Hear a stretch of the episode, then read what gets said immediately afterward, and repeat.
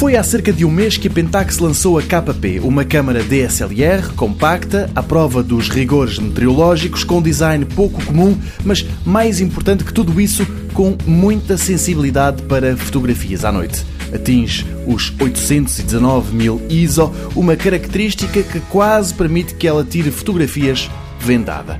O Engadget conta que o segredo para esta capacidade deverá estar num sensor que é fabricado pela Sony, que aliás também tem uma câmara fotográfica com características semelhantes e é natural por isso que em breve comecem a aparecer mais máquinas capazes de tirar melhores fotografias debaixo de pouca luz. Para além disto, a KP é também a primeira Pentax DSLR compacta a incluir estabilização do corpo em 5 eixos. Tem um ecrã de 3 polegadas que pode ser inclinado na vertical e um corpo mais pequeno e leve do que a antecessora.